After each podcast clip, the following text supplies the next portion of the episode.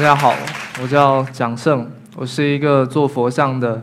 工匠。大家之前在网上可能是通过这件作品来认识我的。大家看这个有一点不太一样哈，就是它的底座比较长。那我在做这件作品的时候呢，我想象的是一个很安静的瀑布，从上面往下面倾泻，然后到衣纹的地方铺泻开来，再加上这个材质是用。我们福建的德化白瓷工艺烧制而成，所以这尊佛像看起来会显得比较安静。当我在决定做佛像的时候，我父亲很诧异，他说：“你看工坊里面的工匠玩了一辈子刀，你凭什么玩得过他们？” 所以我今天是抱着惭愧心来做，来这边跟分大家分享一些我个人的经历。哦，我生在一个艺术世家。这张照片是因为这次讲座的关系，然后我翻了我们家的相册，我觉得特别有趣。就是我父亲是做雕塑，也是做雕塑，然后他小时候就把我摆在静物台上面，然后我就变成一个静物，被他的学生或者他一起 一起写生，然后我还不知道这个是什么样的情况。所以这张图也表示说，我从小就在做跟艺术相关的事情。我母亲是一个佛教徒，呃，她在我初中的时候就开始学佛。她学佛以后，特别的积极的想要让我看一些佛教类的书籍。我们那个时候初中、高中的环境是这样的：我们禁止在学校传播任何宗教类的。文献或者说是音乐，甚至也不可以。甚至在我我在读大学的时候也是这样。所以，当我妈妈送给我这本书的时候，我是比较叛逆的，因为呃学校竟然不能读，那我就想说非要把它读完。就那个时候就是活在一个很很叛逆的世界当中。所以大家大家看 看这本书都已经翻烂了。真正开始接触佛像是因为这只手的关系。这个是我。第一个关于跟佛像有关的作品，在我大二那年，我母亲的一个师兄知道我是做雕塑的，那他就想说你是做雕塑的，那就应该做佛像，因为你们家的环境这么好，所以呢，我那个时候就被邀请到苏州的永福寺，他现在在灵隐寺的后面，那个时候还是出家僧人修行的地方。隐居的地方应该算是，然后我那时候懵懵懂懂，其实并不知道，只是知道说哇，有一个寺庙可以住，还可以住七天，还免费的，非常好，然后就去了。那我在寺院过得非常简单的生活，早上师傅会亲自送，亲自做一个素的泡面，然后到我房间让我吩咐我把它吃完，到了。早上我开始修复这个佛手，这个佛手是这个师傅得到一尊佛像，然后他的手断了，我需要再重新塑造一个佛手，并把它接上去，然后到晚上就开始打太极拳。所有寺院所有的工作人员，所有的不管老老少少都在广场上打太极拳，然后晚上很早就睡睡着了。我特别喜欢这样的生活。我特别印象深刻的是那边的人。我举一个例子，就是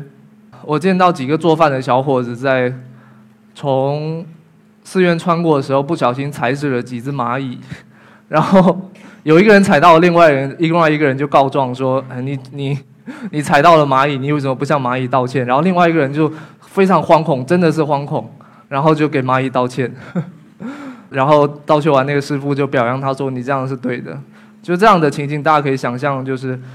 他没有什么文文化背景，但是他在这个寺院回归到了一个非常天真的状态。后来佛手修复到这样的状况，虽然不能用，但是，但是这个寺庙的环境感染了我，决定了继续接触跟佛教相关的呃活动，就参加一些进修营啊什么的。然后后来也皈依了，之后就决定做佛像。决定做佛像了以后呢，在大学我遇到了我的恩师，他叫做。许健，他现在是呃，他以前是中国艺术研究院研究中国石窟造像非常呃专业的人才之一。他非常器重我，因为我刚提到说我们学校呃，其实并不能传播佛教相关的东西，甚至呃，做佛像在很多周围人看来也是呃不可理喻的，因为他是他是工匠做的事情，就那个那个时候工匠还是。我们想象过去就作坊里头玩玩一辈子刀那样的形象的人，所以很多人不太能够理解。那这位老师，呃，因为他是研究这个的，加上他知道我是学佛，然后又喜欢雕塑，所以他就亲自组了一个呃考察团，就带我们到中国的很多石窟去做考察。那那段时间就大家可以看那个图片，就是后面那个光头那个高个儿就是我，我那时候还一个在学校的形象，就给大家。一个佛教徒的形象，所以在那那段时间，我接触了非常多佛像，就是它并不是书上的，而是我亲自体验到佛像，它摆在一个什么样的空间，它有什么样的肃穆感，我身临其境，这几乎决定了我后来很多佛像的塑造手法还有风格。那我们。上完了这个考察课以后，回了回来做了一个作业。那我那个时候选择的是做了一个佛头，就大家可以看这个佛头，它裂着不成样子，是因为我那个时候不会太不太会选木头，所以选了一个新鲜的樟木。就樟木大家知道会有它有散发香味嘛，但是它的缺点就是你一旦没有把它烘干，它就很容易裂。我参考的是唐代的一尊佛头，当时没有做完，因为呃我边雕然后。佛头就越裂越多，后来 后来就变成这个样子，后来就变成一个未完成的效果。然后我们老师也提醒我说，呃，可以结束了，因为这是一个作品，它这是一个艺术作品，并不是一个工匠的一个工艺品，所以我就保存了这个状态。大学毕业后，我想说这件作品那应该有一个完成的样子，所以我就继续做了这这个作品。这个参考的实物是一样的，只是不同的是，我那个时候已经对佛像有自己的理解，我知道说。我选用的材料，我选用的工艺，还有我的设计，能够给佛像的最终效果带来什么样的感觉？这尊佛像用的是黑檀木，它是一种非常坚硬的木头，给人的感觉就是肃穆和安详。然后在衣纹上也做了波浪纹的处理。在大学毕业后，我几乎就已经决定了我要做佛像的这件事情，因为 因为我也没有其他事情可以做。我决定做佛像还有另外一个原因，我不知道大家有没有请佛像的经验。就我们通常都是已经见到了这个佛像，就已经在一个博览会或者在一个展览见到了这个佛像，我我就把它请回家。我以前在考察的时候，我老师告诉我说，以前买佛像的人，我们应该说是请佛像的人和制作佛像人，他有个甲乙方的关系，很风趣，就甲乙方的关关系。但确实是这样，就是一个，比如说一个皇帝，我。叫一个一一一帮工匠塑一尊像，那这个委托方有他的要求，比如说我要用什么样的木料，或者说我要做多大，或者说我要什么样的形态的，然后呃到工匠的手里，工匠就是一个加工，还有给意见，还有给呃一些参考的一这样的一个人，所以我们的。工作室也想说做这样的事情，我觉得这样的工作方法特别合理，因为这样子信徒就能够得到完全属于自己，并且呃能够非常珍惜的来对待他。很多人觉得说佛像是不是有很多的规范？因为每个朝代有不同的形象嘛，就你看唐代它可能比较丰满，然后到宋代就比较自在，然后到。了明代、清代，它就开始供了，就中大陆这边就开始供藏式的佛像，但是形象都不一样，就是那它有没有中间有没有什么规范？同样是那个老师，那老师叫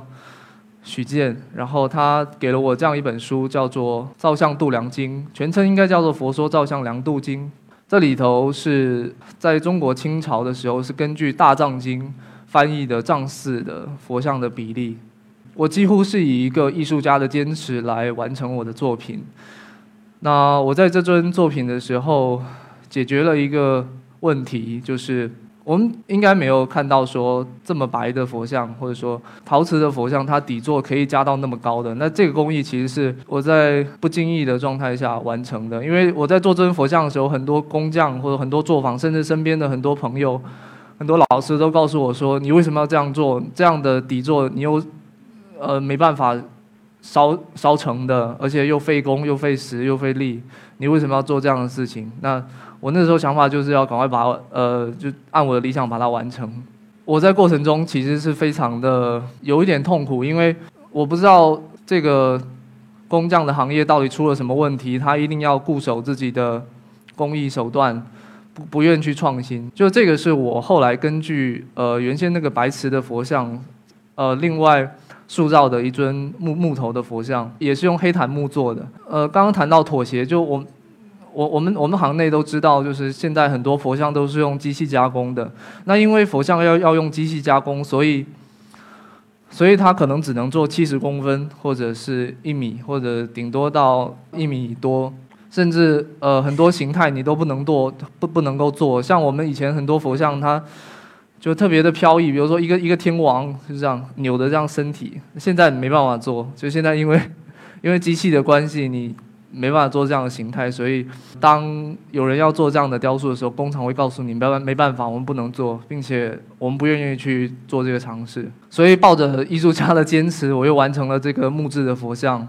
那呃，我简单介绍一下这个木质的佛像。呃，虽然形象上是和那个白瓷的是一样的，但是因为要转换成木雕，所以我在衣领还有。呃，这个头饰上面做了一些比较锋利的处理，让它能够体现这个木质本身的一个特点。从一二年底的开，一二年底开始，我开始做，我们工作室开始做一个很有趣的计划。大家可以看到照片上，是我跟一个我的好朋友摄影师，叫做徐晓东，在拍一些神像。那这些神像为什么要放在这边？因为呃，闽南是一个民间信仰非常丰厚的一个地区，他们有非常多的信仰的神奇，但是它和佛教不一样，就可能我今天生病了，我要供药师佛，那我就供；那我可能明天要做生意，呃，我要供关公了，那我可能药师佛就不要了，那我不要了怎么处理呢？我可能就放到寺庙里头。还有另外一种情况就是。比如说，我长辈是有供一尊观音，那继承到我这一代的时候，我没有信仰，那我只好把佛像这个佛像送到寺庙。所以寺庙都有一个约定俗成的一个一个事情，就是如果你家里的佛像跟你的生活有冲突，那你就可以把你的佛像放到寺庙里头去做摆放。有非常多，这只是其中一个。然后我那时候刚好在做毕业创作，就把其中一些一些佛像翻模成一个印制的材料。也是想要把这件这件事情通过展览的方式分享出去，然后后来呢，呃，大概做到一三年年中旬的时候，我觉得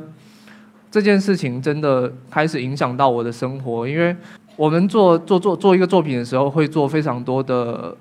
呃找素材的工作。那那个时候，我其实已经跟我那个朋友，呃，为这些被遗弃掉的。神像拍肖像照，大概拍了有四五百张。后来在一三年底的时候，就开始想要有出一本画册，叫做《流浪的神明》。大家可以看到画面上，就佛像真的非常壮观，大概有成百上千尊的佛像。就我在看就这些佛像的时候，我的第一个体会就是，我看到的是众生相，因为这些神像。每一个每一尊都被使用过，每一尊都饱经沧沧桑。它摆在一起的时候，就好像每一个信徒这样子并排的排列在那边，对我是非常触动的。中间可以看到，这是一尊烧焦的一个有点像韦陀，也看不清楚是什么佛像。这个是我们厦门有一些工艺品厂。就是他会生产一些有瑕疵的佛像，那瑕疵的佛像不能供嘛，所以他们就把它烧掉，烧掉以后又烧不完，然后就又放到寺庙里头了。这个是一些观音，我们可以看到这观音其实形态都差不多嘛，那其实就是我刚刚讲的这个很多佛像它都是一个妥协的结果，就是我只有这几种几种蓝本，可以或者说这几种规则可以可以遵守，所以。所以我做出来的东西都是都是一样的，甚至还有很有趣的一点，就是民间的信众把佛像放到寺庙的时候，他是有一种保全的一个心理，就是求心安的一个心理，所以他也不敢说佛像断了头，我就照样把断了头的佛像放到寺庙，所以他会在佛像上面安一个。可能另外一个头，或者说一个树枝什么的，这个是放了一个木块，就放在那边，所以我们就看到一个很有趣的一个情景，就是千手观音上面加了一个不知道什么木块的东西。那还有很多，呃，被遗弃掉的神像，它被扔在可能就洞窟里面，然后因为神像的胡子都是那种比较廉价纤维丝做的嘛，所以它这个佛像倒过来，那它胡子就这样刷过去。但我当当我把它摆正的时候，它就变成一个像狂风扫过的一个一个效果，呃，甚至呃脸上糊满了泥巴非常多。我最初并没有给他们拍照，而是在那边当义工。就是我看到那边有非常多的神像被随便的扔在那边，所以呃我就把它收集起来，呃开辟了一些洞窟，然后把它安把它安安稳稳的放在一个呃淋不到雨的地方。我们看到这没有脸哦，就感觉像一个当代艺术的作品似的。但其实是这样，就是佛像的脸是最难做的，所以现在很多很多工坊，他在做这个脸的时候，都用翻模、雕塑翻模的方法来把这个脸的这个形象稳定住。但是身体呢，大家又想说是要用木头的，所以 所以现在很多的很多的木质佛像，它的身体是木头，但是脸是用树脂的材质，然后给它安安装上去，所以。当这个佛像它老化了以后，那这个树脂的这个脸就掉下来，所以在被遗弃的时候，它就变成一个没有脸的状态。左边这张图就是被被烧焦的这个样子，然后右边是一个有点像老子的一个形象的东西，可能它是一个什么产品吧。像左边这个沾满灰尘的这个观音也是一样。我丢掉这尊观音的时候，我不愿意让它支离破碎，所以我用一个红绳子把它绑起来。右边这个神像也是一样，就是我不愿意让这尊神像随意的倒在那边，所以我底下放了一些小石子，然后让它能够立起来。或者说这个陶瓷的神像碎掉了，我也不敢说把它随便扔在哪里，我就把它随便收集起来，然后再放在那边。所以就好像感觉像一个财神在泡澡似的什么的，就有非常多有趣的形象，让我非常 好奇，然后也也很也很兴奋，就想说。做这样的收集，就不止还有神像，还有一些照片啊什么的，也是，反正跟宗教相关的东西都有。这张照片我个人非常喜欢，它是一个被塑料袋包裹着的一个一个陶瓷的观音，可以看到这个塑料袋的上边一点的部分有露出一点小小的观音的样子嘛。我就觉得，哎，看这照片的时候很像一个一个云雾，然后包裹着一个一个观音，然后呈呈现在那边，我觉得特别特别有趣。我们呃闽南在做佛龛的时候，通常会在佛龛的前面装一个圆形的孔，目呃目的就是让信徒可以通过这个孔来看到那个里面佛龛里面的佛像。那佛龛就是一个呃木质的木质结构的一个盒子，然后它呃有时候会用会会做成玻璃式的，有时候就没有玻璃。但有有玻璃的话，通常都会装一个孔。目的就这个，然后它它被扔掉了以后，这个照片就好像一个包豪斯的产品似的。这个 我特别觉得觉得特别有趣，这种立体结构的东西，还会这里头还有一些遗像啊什么的。就